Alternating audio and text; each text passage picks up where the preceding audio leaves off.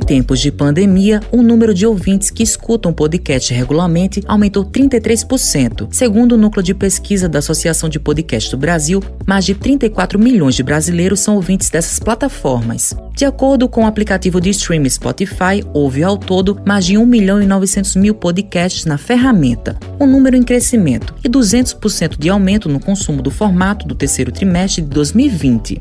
Luiz Ferrareto é coordenador do Núcleo de Estudos de Rádio da Universidade Federal do Rio Grande do Sul e pontua quais são os aspectos para esse crescimento. Acredito que sejam dois os motivos para esse crescimento. O primeiro deles é a tendência natural do podcast crescer junto ao público em geral e principalmente a quem tem mais familiaridade com as tecnologias que a gente ainda insiste chamar de novas tecnologias, mas não são tão novas assim. Né? Normalmente são pessoas mais jovens, mas tende a se espalhar por todas as faixas etárias. Isso é o crescimento natural do podcast. E o outro fator é que durante a pandemia mesmo com baixo distanciamento social, as pessoas estão mais isoladas. E uma mídia que permite o recebimento da informação enquanto se realiza outra tarefa, ela tende a crescer.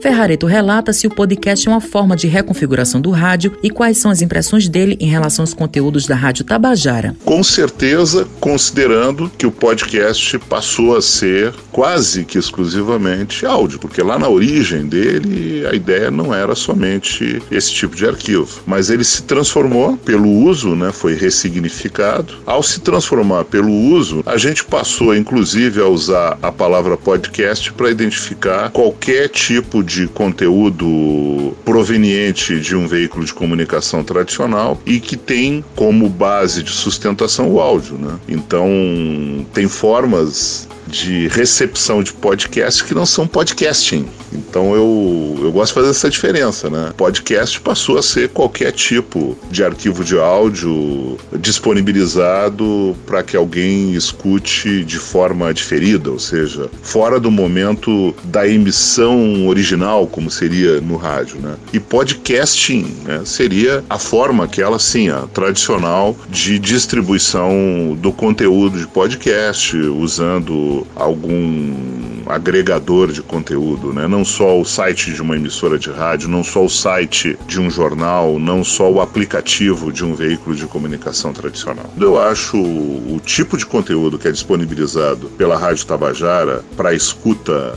posterior ou pensado já para esse tipo de possibilidade, como podcast, eu acho muito qualificado.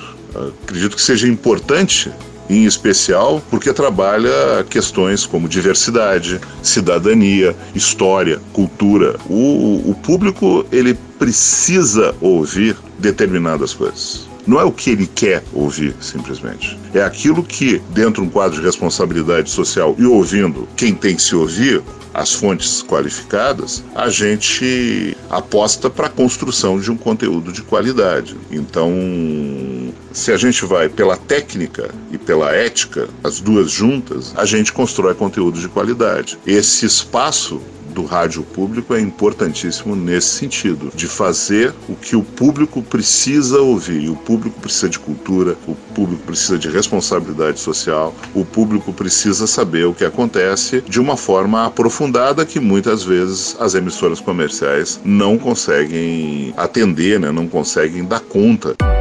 Gutenberg Leite é jornalista e destaca a relevância do podcast da emissora. Esse projeto podcast da emissora, produzindo conteúdo exclusivo, é de grande importância para a sociedade, principalmente nesses momentos de guerra em que o mundo e o Brasil vivem. Estamos praticamente em uma guerra pela saúde e pela vida com essa pandemia. Então, conteúdos que abordem esse tema pela emissora que inclusive é pioneira na Paraíba, a Rádio Tabajara, esse projeto podcast se torna indispensável e de grande utilidade aos cidadãos. O projeto podcast só aumenta a credibilidade e também a responsabilidade da emissora, que vem, ao longo dos anos, exercendo um grande papel na imprensa da Paraíba.